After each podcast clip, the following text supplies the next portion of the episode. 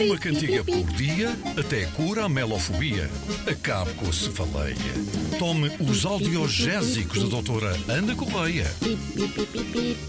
Conhecendo Ana, Ma- Ana Marco, depois do, do EIA, pensei que viesse outra coisa para rimar. Não, não, não. Pronto. O que é que temos hoje a nível de estavas a problemas? pensar? Ah, tu sabes, tu sabes. Bom, temos já no nosso consultório o ouvinte Ana Cardoso, que nos enviou uma mensagem de lembrar para o WhatsApp 924 125 258, que passo então a ler.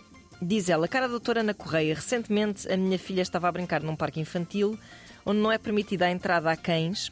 Eis-se não quando entra por ali adentro um cãozito a correr em todas as direções, inclusive é na direção dela. O problema é que a minha filha tem muito medo de cães por já ter sido atacada por um. O que aconteceu a seguir é o que acontece na maioria das vezes. Um dono calmo, num tom paternalista, que diz: Ele não faz mal. Já fez, foi o que lhe respondi. Ora, se um cão vai a correr na direção de alguém que tem medo dele, já lhe está a fazer mal, mesmo que não lhe morda. Tem razão.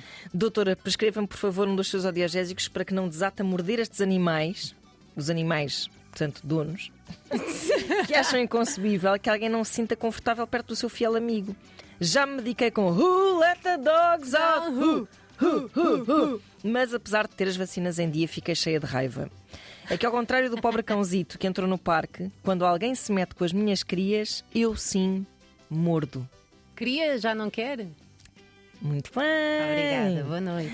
Querida paciente Ana Cardoso, não imagina como a compreendo. Primeiro, porque fui essa criança com medo. Depois, porque já fui mordida por dois cães. Ao mesmo tempo. E lá, experiências. Two E dogs, one depois- girl. Errado. E depois, porque o meu filho também não escapou a esta sina e fica petrificado sempre que vê um cão na rua. Eu adoro bicho, eu adoro bichos, mas defendo ferozmente que não andem soltos, sobretudo em locais que são, por definição, frequentados por crianças. Uhum. E espero que me compreendam, porque o problema é sempre dos humanos, nunca é dos animais. O Verdade. cão pode não morder, mas o medo também tem dentes afiados que podem deixar marca. Eu acho que é uma questão de empatia, sei que concordarás comigo, enfermeira Joana Gama. Claro que sim.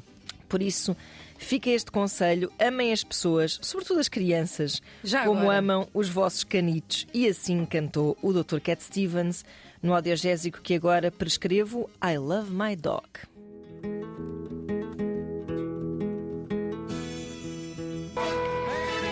I love my dog, que lindo! E Diz. como observavas eh, bem, Sim. eh, é um gato a falar de um cão. E é um gatão este Cat Steven. é um Agora já se gatão. chama Yusuf, entretanto. Pois é. Ahm, já sabem o que devem fazer para Hum. músicas que curem as vossas maleitas. Devem enviar uma mensagem do vosso WhatsApp para o 924-125-258, escrita, como fez a nossa ouvinte Ana Cardoso. Bem ou escrita, então... sem erros. E bem não, escrita. Quer dizer, Se não, é um audiogésico, mas é para outro problema que é não saber escrever. Sim. Ah, não, não julgamos ninguém. Não, julgamos. Não julgamos. Ou então mensagem de voz, bem Sim. dita. para o 924 125 258. É de doutora Ana Correia, todas as segundas e quartas, aqui nas manhãs da 3.